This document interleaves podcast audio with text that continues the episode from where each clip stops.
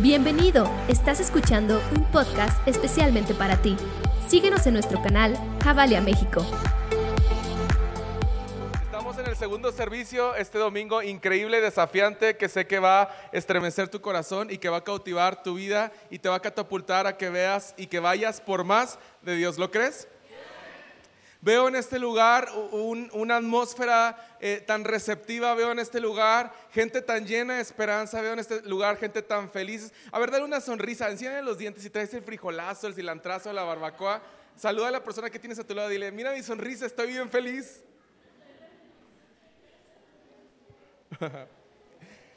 Bien, mucha gente se ha acercado a nosotros y nos ha preguntado, Eliud, David, David, Eliud, ¿cómo inició este movimiento. Eh, precisamente estamos a pocos días de poder cumplir un año y esto ha sido tremendamente sorprendente.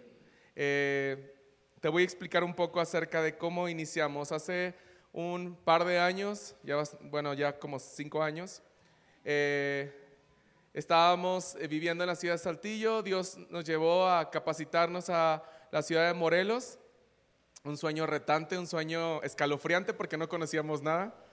Y después de un tiempo, eh, nosotros comenzamos un movimiento llamado Fundación Faith and Hope. ¿Quién es voluntario de la fundación aquí?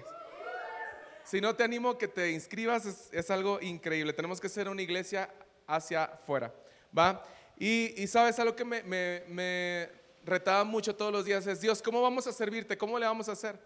Habíamos creado una red social, habíamos creado varias plataformas y de repente llega un mensaje a nuestra red social y era un mensaje de Ciudad de México y nos dicen, este, hola, me acerco con ustedes porque me dijeron que ustedes nos pueden ayudar. ¿Quién primero dije, ¿quién, ¿quién le habrá dicho que, que le podemos ayudar si nadie nos conoce? Eh, estaba, estando leyendo, contestamos y todo, eh, la persona escribe, eh, hay una situación en Ciudad de México, me gustaría mucho que nos pudieran ayudar, eh, sé que ustedes tienen algunos programas para niños y podemos hacer alguna alianza con ustedes para poder que pudieran viajar aquí a Ciudad de México y poder llevarlos al lugar donde hay un conflicto. hay niños viviendo en unas alcantarillas abajo del Teatro Blanquita y nos encantaría que ustedes pudieran ayudarnos para poder estar con ellos.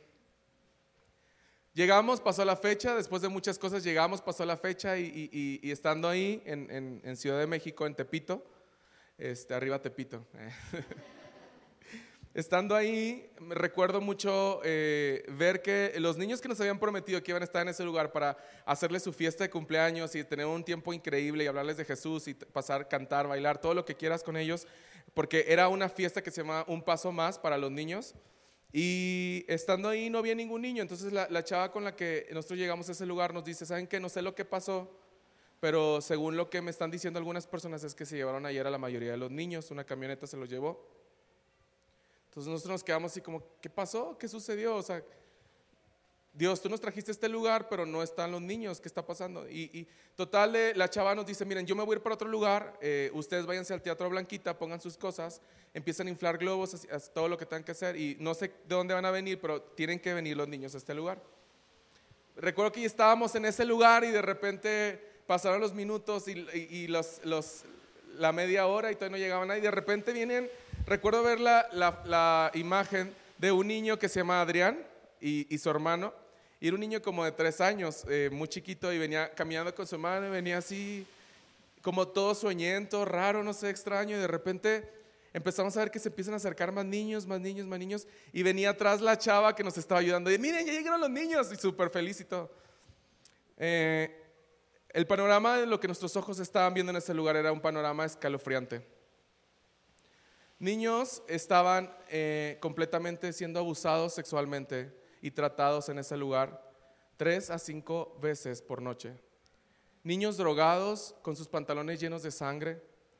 Niños completamente fuera del planeta. No, e, era un, en verdad, y cuando lo cuento es algo bien fuerte. O sea, eh, ver el panorama de lo que estábamos viendo en ese lugar y nosotros nos sentíamos completamente incapacitados para poder estar con ellos. Decimos, esta fiesta que está aquí no les queda corto a lo que estos niños necesitan. Estos niños necesitan atención médica, necesitan atención psicológica, necesitan atención de autoridades. Pero sabes algo, en ese momento Dios cayó mi boca y me dijo, estos niños necesitan primeramente mi amor. ¿Y sabes qué entendí en ese momento? Que las pequeñas acciones que nosotros como iglesia, como pueblo de Dios podemos hacer por el necesitado, se vuelven una gran visión desafiante para el futuro. Una visión llena de amor, una, una visión llena de esperanza. En Jabalia ha sido una temporada de mucho creerle a Dios, de no dudar, de aferrarnos a su voluntad, de amar la voluntad de Dios más que la nuestra, de soñar lo que Dios está soñando para este lugar. Cada domingo que tú vienes y te sientas a este lugar, nosotros estamos tan agradecidos con Dios de que hayas venido a casa y que te sientas amado de estar en este lugar. Domingo tras domingo preparamos ciertas cosas para que tú y yo y juntos podamos celebrar que el nombre de Jesús está por sobre todos los nombres. Domingo tras domingo celebramos que una persona nueva ha llegado a casa y podemos decirle, hay esperanza en Cristo Jesús. A partir de ese momento, cuando nosotros vimos ese panorama, nosotros nos quedamos completamente impactados de lo que estaba pasando en ese lugar. El Señor solamente nos dijo, amén. Abracen, hagan sentir a cada niño único. ¿Te puedes imaginar lo que estábamos viviendo en ese lugar era, no puedo entender Dios, tú quieres que los ame, los abrace y todo esto, pero ¿qué más puedo hacer por ellos? Al pasar los minutos, al pasar las horas, todo eso se volvió en un panorama lleno de esperanza, lleno de color. Fue tan increíble. Ay, perdón.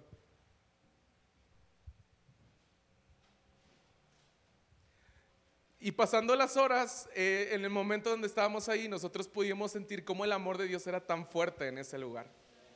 Era un amor irresistible, era un amor tan salvaje, era un amor tan profundo que los niños sentían felices. Es más, yo veía que si los niños habían llegado drogados a ese lugar, esa situación que ellos traían en su, salud, en su sangre, se había ido de la presencia de Dios tan fuerte que había en ese lugar. Pasando los minutos que estaban en ese lugar, recuerdo una persona que estaba mirándonos en el horizonte y, y se acerca y comienza a acercarse y yo recuerdo que volteé, lo vi y lo único que sentí en mi corazón era abrazarlo y decirle que Dios le amaba y que tenía un propósito en su vida. Yo corrí con ese señor cuando vi que su mirada estaba fija con la mía y era un poco una sensación entre inseguridad porque dije capaz de que nos quiera hacer algo, todo el tiempo nos ha estado observando, todo el tiempo nos está mirando, pero yo me voy a acercar y le voy a decir lo que Dios me está diciendo que le diga. Cuando me acerqué con este señor, lo abrazo y le digo, Dios te ama y tiene un plan para tu vida. En ese momento el Señor se quita y me dice, ¿cómo me puedes decir tú como te llames que Dios me ama si yo soy el que estoy tratando a todos estos niños?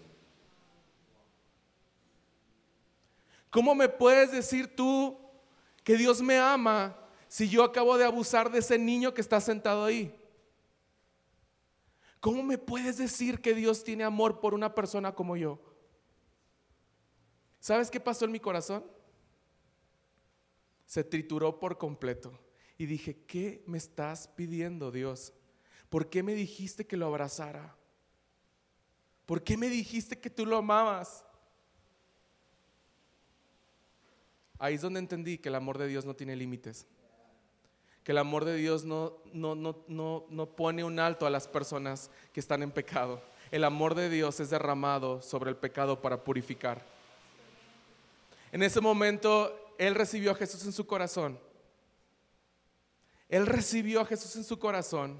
Con sus ojos llenos de lágrimas, entendió que su vida tenía un propósito. Terminó de orar y me dijo, quiero que por favor le llames a la policía y que vengan por mí. Él se entregó a las autoridades y, había una, una, casa de pornografía infantil que estaba en Veracruz, que él raptaba a los niños para llevárselos allá y tratarlos. Se terminó. Ese día se terminó. Ese día el sol nació para todos esos niños.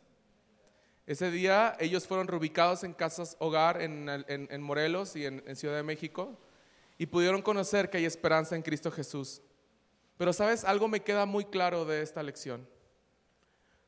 Nosotros no solamente podemos ser espectadores, nosotros tenemos que hacer quien accione. Nosotros somos los que tenemos que decir, ok, nadie lo va a hacer. Nadie quiere abrir las puertas, yo las voy a abrir. Nadie quiere amar, yo lo voy a hacer. Es que no, no, tengo el llamado, Señor.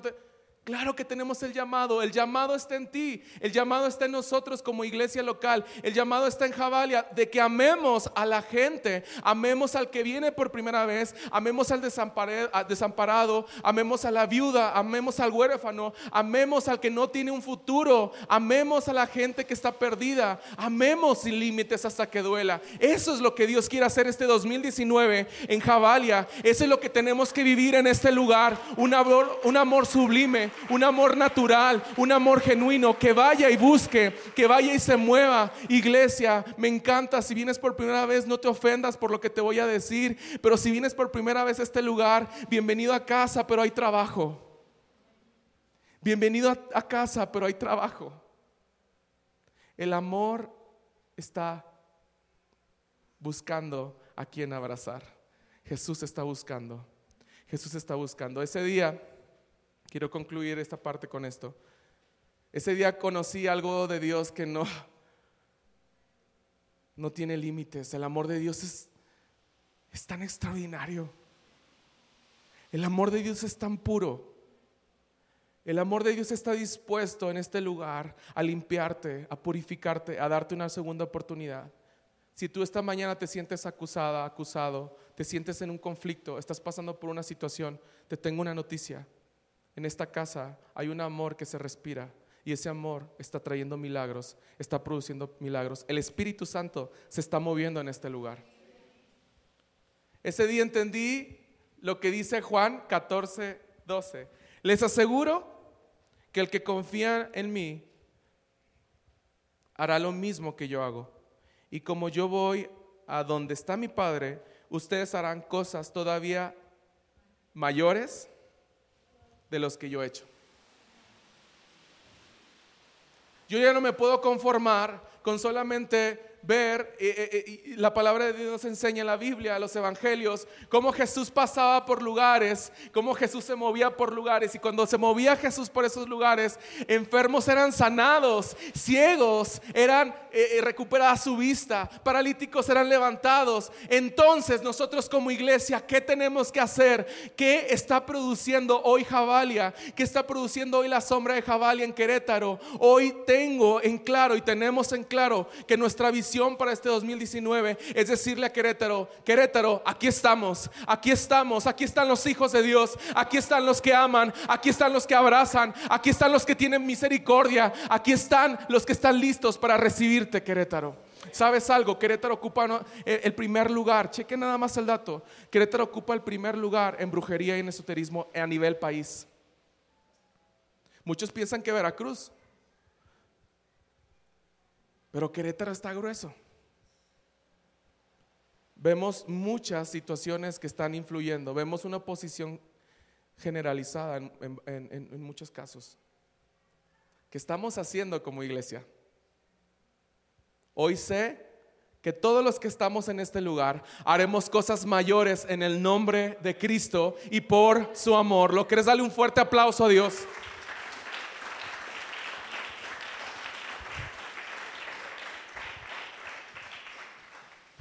Cuando estábamos en ese lugar, en esa plaza, viendo a todos esos niños y abrazando a este hombre, quiero que te remontes a esta escena. En ese momento el Señor eh, eh, ponía en nuestros corazones esta palabra, segunda de Corintios 5, 19 al 20. Dice, esto es que en Cristo Dios estaba reconciliado al mundo consigo mismo no tomándole en cuenta sus pecados y encargándonos a nosotros el mensaje de qué? De reconciliación. Así que somos embajadores de Cristo, como si Dios los exhortara a ustedes por medio de nosotros. En nombre de Cristo le, le rogamos que se reconcilien con Dios. Iglesia, Javalia, estamos para rogarle al mundo que se reconcilie con Dios. Ya no podemos soportar ver perdición, ya no podemos soportar ver periódicos con noticias rojas, ya no podemos ver las estadísticas negativas y nosotros como iglesia no decir, hey, aquí estamos, aquí estamos para cambiar, aquí estamos para transformar. Hoy entiendo y ese día entendí algo muy profundo en mi corazón. Estamos aquí para cambiar el mundo, pero necesitamos conectarnos con Dios. Necesitamos sentir ese corazón de Dios por cada niño, por cada familia, por tu familia. Yo sé que muchas personas están sentadas en este lugar y están orando por sus familias y están pidiéndole Dios, trae a mi familia a tus pies. Señor, quiebra la dureza de mi esposo, quiebra la dureza de mi esposa. Haz esto, Señor, quita todas las mentiras. ¿Sabes algo? Dios te está escuchando. Dios no te está ignorando. Dios es tu Padre y Él te ama con profundo amor. Dios, Dios, ha estado en medio de esas lágrimas que están rodando por tus mejillas. Cada vez que tú estás clamando, cada vez que tú te sientes sola, solo, cada vez que tú te sientes a un lado, ¿sabes qué, qué te está diciendo Dios? Dios te está diciendo, yo estoy contigo y nunca te voy a dejar. Y mis promesas son reales para ti. Mis promesas son para siempre en ti, fieles. Siempre lo voy a hacer, pero tú necesitas caminar en fe. Jabalia necesita caminar en fe. Hay un futuro retante que nos espera. Hay un futuro desafiante que nos espera. Hoy tengo la convicción de que Dios está con nosotros. Tengo la certeza de que Dios está con nosotros y Él nos llevará al futuro que Él quiere ver. Nuestro sueño es crear una iglesia sana que sea atractiva para la gente que está en el mundo. Iglesia, debemos de recordar un principio bíblico. La iglesia no es para los de adentro, la iglesia es para afuera. Nosotros ya conocemos a Jesús, nosotros sabemos cómo conectarnos con Él. La gente del mundo se está perdiendo sin Jesús. Nosotros tenemos que enseñarle quién es Jesús, cómo es su amor y cómo nosotros como sus hijos podemos amar sin límites, sin enjuiciar a las personas. El mayor anhelo de nosotros es ver pasar por las puertas de Jabalia a gente llena de cargas, llena de luchas, llena de pecados y nosotros decirle, bienvenido a casa, bienvenido a casa, eres amado, eres amada, eres una persona extraordinaria, Dios tiene un propósito para tu vida. Sabes, me recuerda algo, tú y yo estábamos perdidos. Tú y yo estábamos perdidos en un chorro de cosas súper feas. Pero un día Dios clamó desde su interior, reconcíliate conmigo. La iglesia es la esperanza del mundo. La iglesia no es solamente este lugar. La iglesia eres tú.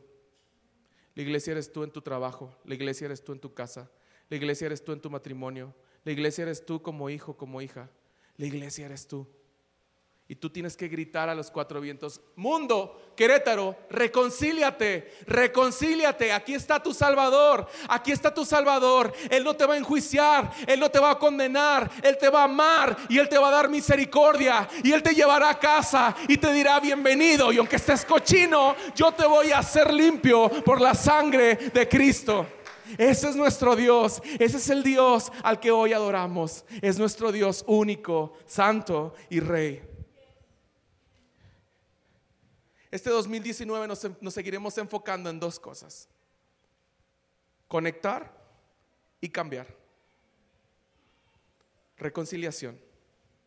Reconciliación. Conectar y cambiar. Y si te pido algo, si estás, si estás anotando, pon así, hasta remarca en tus, tus apuntes o si estás eh, anotando en tu, en tu celular, conectar y cambiar. Dios, ¿qué tengo que conectar? Dios, ¿qué tengo que cambiar? Dios, ¿qué tengo que hacer? ¿Sí me explico? Vamos a empezar a hacer cosas que no lo hacíamos. Vas a empezar a conectar con gente que no conectabas. Vas a empezar a conectar con todos aquellos que te hicieron daño. Vas a empezar a conectar con todos aquellos que hablaron mal de ti. Vas a amar sin límites, aunque la gente no te quiera amar. Porque no estamos aquí para darle gusto a una persona. Estamos aquí para darle gusto a Dios. Y cuando le damos gusto a Dios, hay un amor tan sublime, hay un amor tan real, hay un amor tan único que es derramado y aún tus enemigos te quieran hacer daño, sabes que te dice Dios, yo he vencido, yo soy el rey, yo soy el que da la victoria y estoy contigo. Eso es lo que Dios nos está diciendo esta mañana. Sabemos que no será bien aceptadas muchas cosas de las que hagamos en este lugar, sabemos, pero haremos hasta lo imposible para alcanzar el perdido. Vamos a llenar esta ciudad del nombre de Jesús. Vamos a llenar esta ciudad del nombre de Jesús. Cada colonia, cada rincón, cada familia tiene que enterarse de que Jesús vive y que hay esperanza, que no están perdidos, que Jesús hay, en Jesús hay esperanza. No sé cómo, ¿sabes? Yo no sé si vivas en un condominio, yo no sé si vivas en una privada, yo no sé si vivas en una casa normal, no sé si vivas donde vivas. Tienes que hacer que toda la gente que está a tu alrededor sepa que tú crees en Jesús. Dile a todo el mundo, Jesús es salvación, Jesús es vida. ¿Tenemos algo que perder? No, tenemos todo que ganar. Sabes, a veces, y, creo que como cristianos tenemos un pensamiento medio extraño, a veces presuponemos lo que la gente piensa de nosotros. A veces presuponemos lo que la gente está diciendo. Ay, no, es que son, aleluya, gloria a Dios, levantan la mano y todo. ¿Sabes algo? La gente a veces necesita que tú y yo levantemos las manos. La gente necesita que tú y yo adoremos con voz alta. La gente necesita escuchar eso. Hoy en la mañana hubo un testimonio bien padre. Llegamos a este lugar con una expectativa súper padre. Y fíjate, llegamos a este lugar y corriendo y lluvioso, llegamos aquí los, todos los domingos nosotros a las 7 de la mañana para acomodar todo, el primer servicio y luego el segundo. Y sabes, estábamos llegando y de repente volteamos y me dicen, miren, y a, lo lejos yo nada más vi a Amsi correr así para allá y dije, ¿por qué va tan rápido? ¿Es por la lluvia o qué? Y yo venía eh, de qué lado y de repente volteamos y había una camioneta volteada aquí enfrente de Jabalia, completamente volteada. Y así como que todo. Entonces, unos vinimos a abrir la, iglesia, otros fueron a correr allá para ayudar a la persona, para sacarle la camioneta. Este, sale el hombre súper como optimista, no sé, yo lo vi muy optimista, pero también como cuando tienes un trauma fuerte, como que en shock, estás muy mal. Entonces, este, de repente veo todo lo que está pasando y todo, y nosotros nos metimos un equipo para acá, otro se fue para allá, este, estábamos limpiando, haciendo todo, y pasó las horas, y no quiero hacerte como la historia grande, pero cuando eh, de repente David viene con nosotros y nos dice, ¿sabes qué? Estábamos con varios vecinos viendo lo que estaba pasando y estaba este hombre ahí y dice y dijo y declaró con voz fuerte, cuando yo fui a la iglesia cristiana fue mágico. En sus palabras lo dijo. Fue lo mejor que pude haber hecho. Cuando yo fui a una iglesia cristiana, todo cambió. Y sabes, minutos después de que ya se habían llevado su camioneta y todo, el hombre seguía aquí. Estuvo en la mañana aquí con nosotros. Eh, creo que estuvo en cafetería, no supo qué estuve haciendo, pero estuvo allá. Este, el, equipo de, de, conexión le habló de Jesús y recibió a Jesús en su corazón en este lugar, porque una tragedia se convirtió en una victoria. Pero ¿sabes por qué? Porque somos un equipo que ama, somos un equipo que va por más, somos un equipo que no solamente está en nuestro curul, estamos listos para salir y para decir aquí estamos. Eso me encanta y es lo que tú y yo debemos de buscar. ¿Sabes? De otro lado me recuerdo mucho, eh, eh, no sé sabes, pero aquí hay una, hay una casa hogar que se llama AMI. Sí, bueno, ayer el otro día escuchaba una, un, testimonio desafiante. Me decía Eduardo, Eduardo, me decía, es que me llamó una persona y me dijo que tenía un caso y esto, y cómo encontró y cómo le hizo y cómo me conectó. Era tanta pasión de esta mujer diciéndome que había una persona, un niño desamparado en ese lugar y me, y me decía que estaba haciendo muchas cosas para ayudarlo y todo, pero estaba buscando la ayuda de esa institución. ¿Sabes algo? La gente, cuando tú empiezas a caminar, cuando empiezas a dar pasos firmes, ¿sabes qué empieza a hacer? Querétaro va a empezar a ver que hay justicia y que hay esperanza en un lugar y que pueden llamarle y pueden decirle, hey, ¿puedo contar contigo? ¿Puedo contar contigo porque me siento sola, me siento solo, necesito ayuda? Y me dijeron que tú estás haciendo algo de amor en esta ciudad. Eso me encanta, eso me encanta. Son cosas tan grandes que están haciendo. El mundo lo ve como mágico. Aquí se ve como la naturaleza de Cristo. ¿Qué está pasando en la ciudad? Aunque hay una sombra que quiere atormentar Querétaro, los hijos de Dios decimos, aquí estamos. Y ninguna oposición, ningún ocultismo, ninguna brujería, ninguna ola de divorcios, suicidios, eh, endeudamientos, lo que esté pasando, va a afectar este lugar. Porque Dios está con nosotros. Dios está con nosotros. ¿Sabes algo? Pero eso tiene un precio muy grande. Eso tiene un precio muy grande. Seremos criticados, murmurarán, dirán, ¿y por qué? Y allá, y todo esto, pero bueno, Hay una explicación para eso y se trata de Jesús. Y Jesús hacía todo, hasta lo irreverente, en esos tiempos para confrontar la religiosidad. En este lugar es un lugar donde siempre se va a confrontar el legalismo y la religiosidad. Aquí es una casa para todos y todos pueden entrar en este lugar así tal y como son. Jesús fue juzgado muchas veces. Quiero decirte dos historias bien rápido, por el tiempo no, no, no, podemos leerlas, pero te las voy a explicar. Y la primera está en Lucas 13:10. Y esta, esta historia es completamente extraordinaria. Jesucristo estaba en una sinagoga. Jesucristo estaba en una sinagoga el sábado. ¿Qué se celebra? Los judíos para los judíos es día de qué? De reposo. Ok, entonces en esa sinagoga estaban en, su, en su sábado y todo acá, súper relajados y todo. Y de repente una mujer, atormentada por más de 18 años, por demonios, así dice la palabra. Y yo quiero que lo leas, no quiero que solamente te quedes con lo que te estoy diciendo. Lee por favor lo que te estoy diciendo en Lucas 13, 10 al 17, te lo llevas de tarea. Esta mujer eh, desolada, completamente, eh, dice que estaba eh, estaba completamente, caminaba así, y dice que llega con Jesús y le dice, sáname, por favor. Y cuando, eh, cuando Jesús vio a esta mujer, dice que en ese momento la liberó, liberó de esos 18 años que tenía esos demonios, y esa mujer fue sana. Cuando la persona, el encargado de esa sinagoga, vio que Jesús había sanado a esa mujer, ¿sabes qué hizo? Se paró de su lugar, se fue hasta el púlpito y dijo, si alguien en este lugar viene enfermo, trae situaciones de su casa, se siente triste, enojado, sola o sola, te tengo una noticia, hoy es sábado, hoy no trabajamos. Ve, aquí dice, close. close. Y dice acá de qué lado, sábado, keep calm. Entonces, sí me, sí, ahí, es más, la próxima semana, está, quiero que me pongan un afuera, un anuncio que diga sábado, día de la calma total. Y dijo Jesús, ¿qué, qué, qué, qué estás diciendo? Yo, eh, dice que Jesús se levantó de ese lugar y dijo, con permisito, a ver, ¿cómo? ¿Qué, ¿Qué estás diciendo? Si tú acabas de desatar tus bueyes, acabas de desatar tu burro para venir a este lugar y me estás diciendo que no estás trabajando, ¡Hey! ¡Hola! Tú estás trabajando. Y sabes algo, nosotros tenemos que amar sin límites. Así que si alguien viene el sábado, el lunes, el martes, el miércoles, el día que quieras y te toca la puerta y te dice algo, ¿sabes qué tienes que decir? ¡Hey! Bienvenido a casa, ¿necesitas que ore por ti?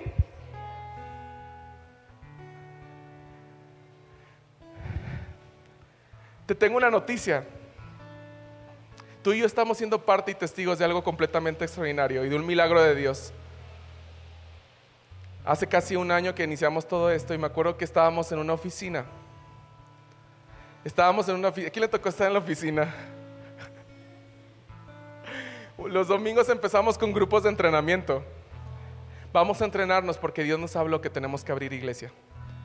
Te digo algo, yo era el primero que levantaba mi mano para decir, no quiero abrir iglesia. Son puros problemas. Gente se queja de todo, gente dice de todo, gente de esto, no sé qué. Y sabes, yo no quería hacer eso. Y Dios literalmente agarró mi corazón y dice, ¿me obedeces porque me obedeces? Me estás diciendo que me amas, ponte a hacer algo diferente. ¿Sabes qué pasó ese momento? Estábamos, me acuerdo que eh, eh, llegaba, llegábamos a ese lugar, poníamos nuestras sillitas en esa oficinita empezábamos, a, me acuerdo cuando a Naye le tocó ser MC, cuando a Sergio le tocó ser generosidad, y todos estábamos, estábamos moviendo para todas partes y haciendo un servicio como el que tú ves ahorita. Al principio era medio extraño, cinco personas sentadas como hablando como para cinco mil personas.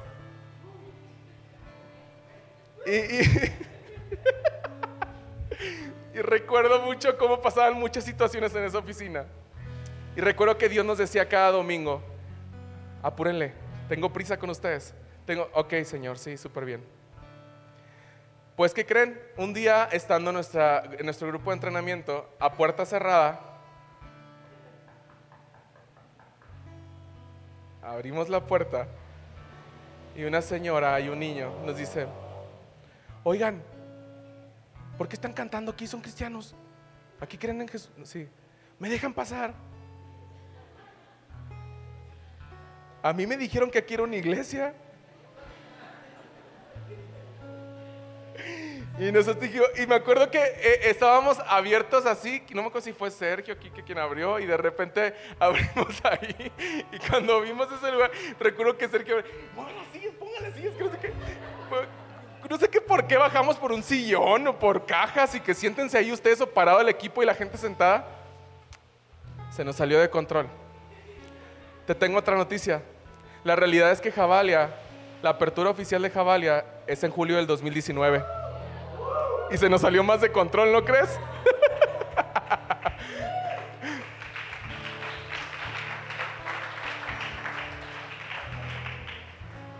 Se nos salió completamente de control porque nosotros no íbamos a abrir Jabali ahorita. Jabali estaba para abrirse en el 2019 y tú eres testigo de algo extraordinario de parte de Dios porque por la fe estamos haciendo cosas mayores porque Dios rompió nuestra mentalidad chiquita y nos dijo, hey, tienen que crecer más. Hay una visión desafiante que ustedes tienen que impartirle a Querétaro y lo van a hacer con un equipo maravilloso de gente que va a llegar domingo tras domingo con un amor tan genuino por Querétaro y por, el, por México y por el mundo. Eso es lo que está pasando esta mañana en este lugar. Eso es lo que tú tienes que enterarte. Lo siento, se nos salió de control. Pero cuando se nos salió de control a nosotros, Dios tomó el control. ¿Dónde estamos hoy? Como iglesia hoy estamos parados en medio de un inicio extraordinario. ¿Puedes entender ahora lo relevante de las palabras que estoy diciendo? Sí se nos salió de control, pero era porque Dios tenía algo mayor que hacer. Que nosotros teníamos un calendario, pero Dios rompió ese calendario. Porque cuando nosotros cerramos la puerta, la gente vino y tocó y era el amor, el amor gritando. Y nosotros adentro, ¡Ey! Tienen que reconciliarse, ¿para qué están adentro? Pónganse a jalar, muchachos, órale.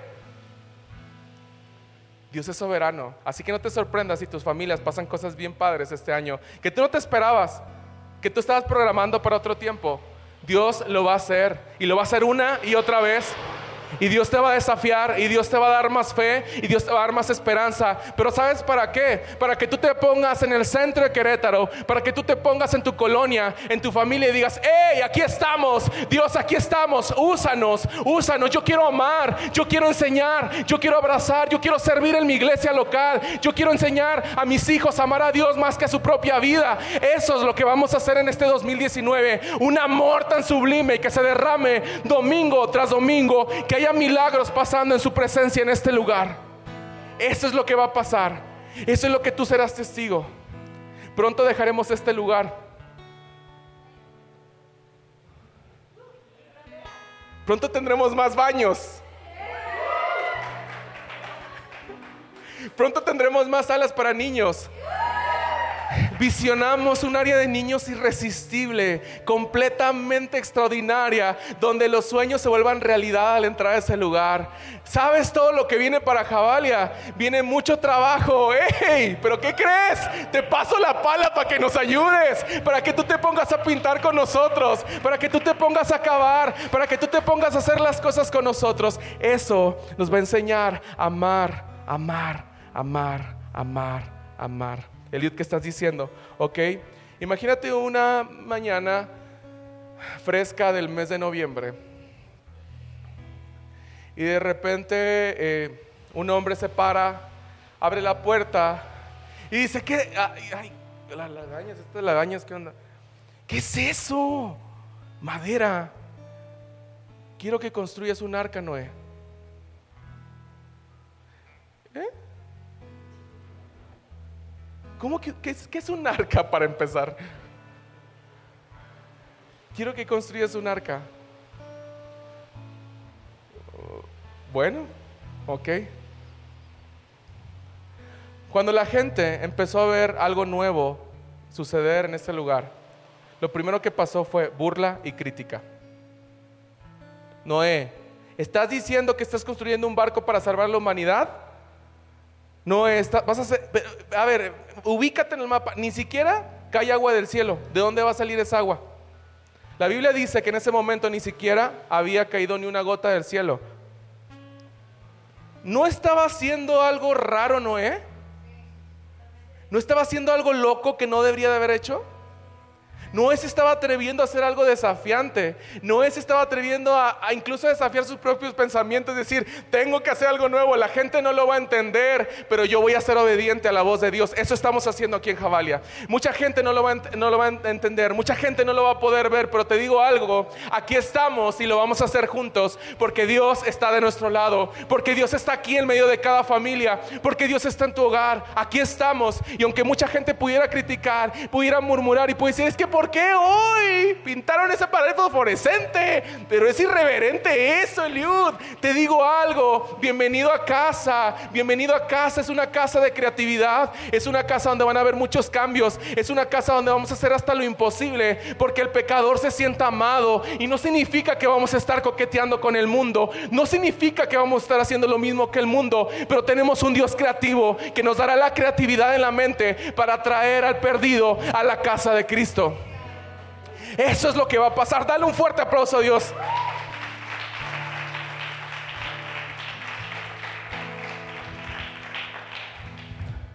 No podemos ser fariseos. Dile a la persona que tienes a tu lado con mucho respeto, no seas fariseo. ¿Sabes? Te voy a enseñar cómo Jesús veía a los fariseos. Mateo 23, 13. Miren lo que dice. Hay de ustedes, maestros de la ley y fariseos hipócritas.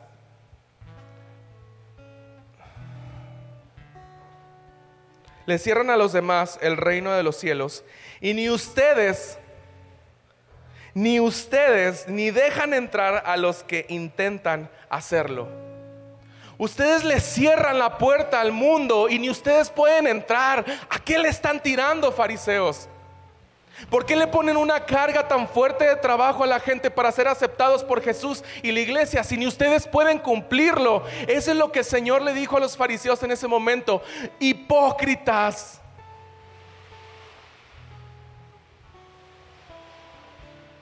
Pero pobres de ustedes, ay de ustedes, porque están siendo una piedra de tropiezo para que el pecador encuentre casa en Jesús. Le pido a Dios una y otra vez, Señor, no quiero ser un fariseo, no quiero ser esa persona que le cierre la puerta al mundo. El precio de conectar y cambiar es muy alto. Y este 2019 nos espera mucho trabajo. Nos espera mucho trabajo. ¿Están listos para trabajar? ¿Vamos a trabajar? A ver, con una sonrisa todos mírenme y no me miren feo y digan, vamos a trabajar, vamos a trabajar. Dios, aquí estamos y vamos a trabajar bien duro para lo que tú quieres hacer en esta ciudad.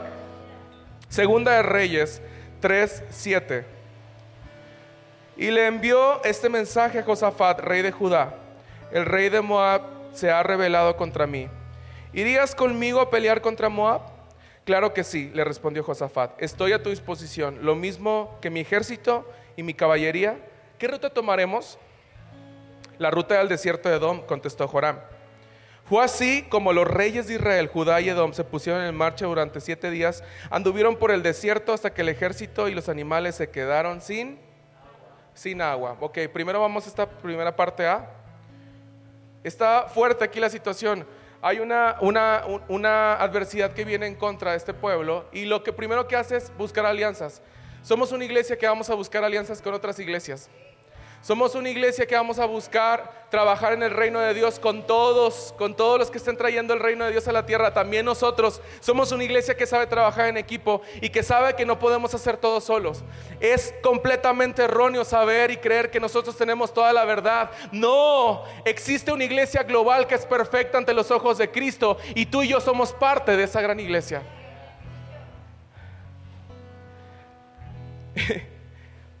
en el 10 pasó una situación. ¡Ay! exclamó el rey Israel. El Señor ha reunido a tres reyes para entregar, entregarlos en manos de los moabitas.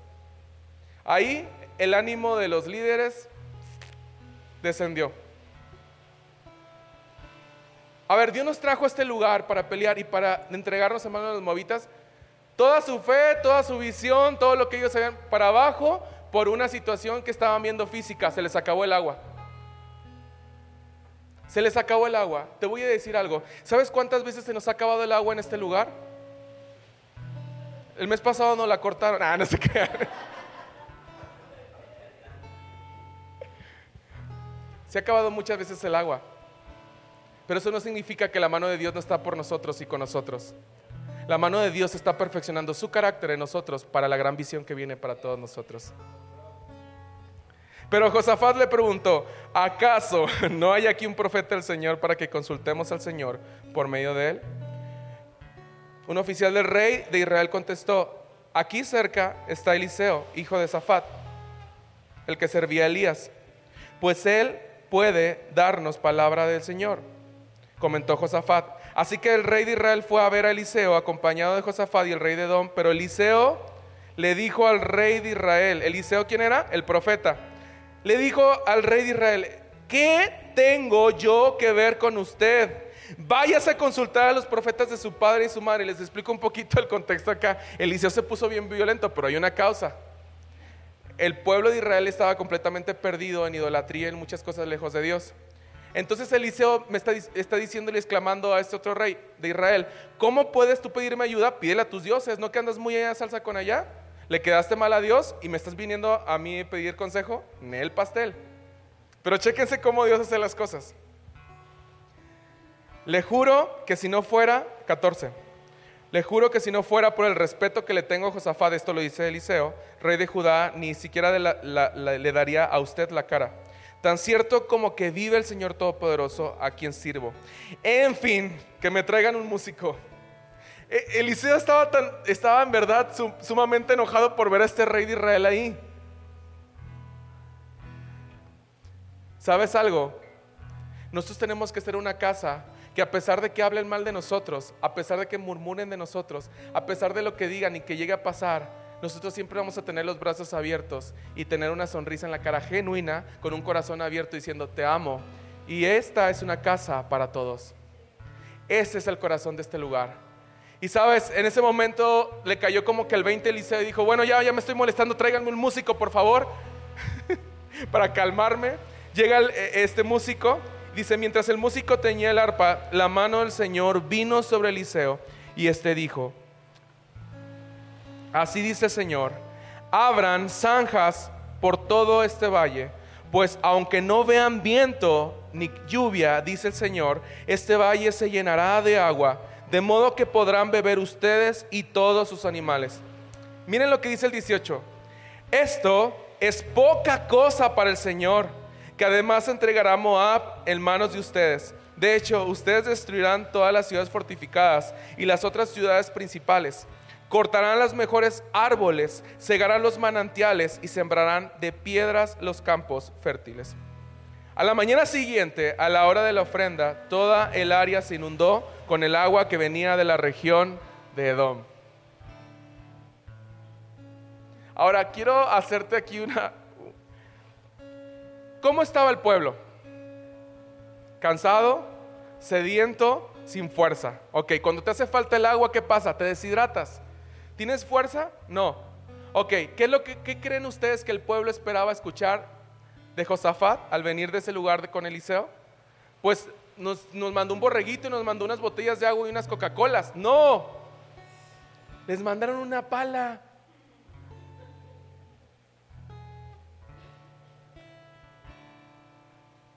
Yo me imagino Josafat y todo. Pero yo imagino a Josafat seguro porque sabía que se iba a enfrentar a un chorro de personas incrédulas que estaban, no querían hacer nada ya. Y hasta los camellos me los imagino, todos así como, ya, sin las, ya hasta las jorobas todas exprimidas y todo. O sea, imagínense, imagínense lo que estaba pasando en ese panorama. De repente llega Josafat y, hey muchachos, ¿qué creen? Y todos, ¿qué? Dinos que hay esperanza, sí hay esperanza, pero tenemos que trabajar. ¿Qué?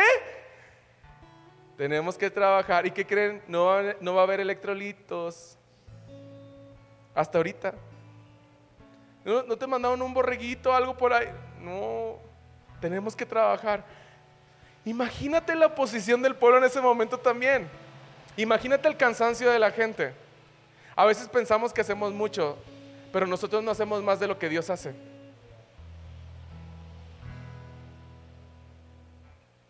Tenemos una visión frente a nosotros. El dueño es Dios. El centro de esto es Dios. Su palabra es nuestro eje central.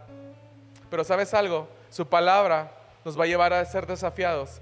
Y hoy nos está diciendo, Javalia, tenemos que trabajar para el futuro no tienes fuerza, estás pasando por crisis en tu familia, estás pasando por crisis económicas, estás pasando por momentos difíciles, estás pasando por incertidumbres, estás pasando por muchas situaciones. Te tengo una noticia, Dios te está mandando desde el cielo una pala para que te pongas a hacer una zanja y decirle, Dios, aquí estoy, me voy a poner a jalar, aunque no vea la lluvia, aunque no vea eh, las nubes, aunque no vea lo que está pasando, ni vientos, ni truenos, ni escuche nada. Dios, es que tú me dijiste que eso se iba a llenar. ¿Cuándo? No sé, yo no sé, pero tú me dijiste, Dios, que lo vas a hacer. ¿Sabes con qué certeza estamos haciendo lo que estamos haciendo en este lugar? Con toda la certeza de saber que obedecimos y que estamos obedeciendo cada domingo el llamado de Dios para Querétaro y para el mundo. Eso es lo que estamos haciendo. De recuerdo les tenemos una pala a cada uno de ustedes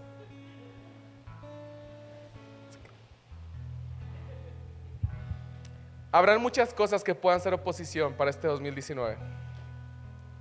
Pero ¿qué crees? El futuro llegó. Y nada nos va a poder detener. Jabalia será una iglesia, una casa conocida por todo el mundo por el amor tan genuino que hay en ese lugar. Será una casa llena de creatividad.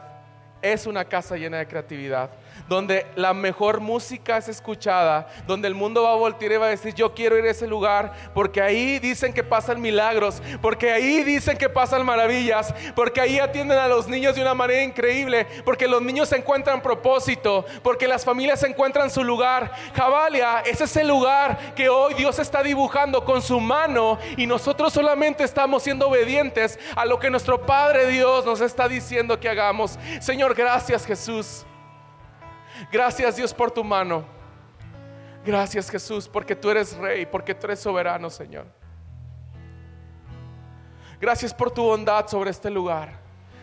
Aquí estamos, Señor, y esta declaración es una declaración fuerte de fe. Aquí estamos, este 2019 te decimos, Señor, aquí estamos, estamos listos para hacerle frente a todo lo que nos quiera destruir, Señor. Porque tú siempre has sido bueno y siempre lo serás. Tú siempre lo serás, Señor.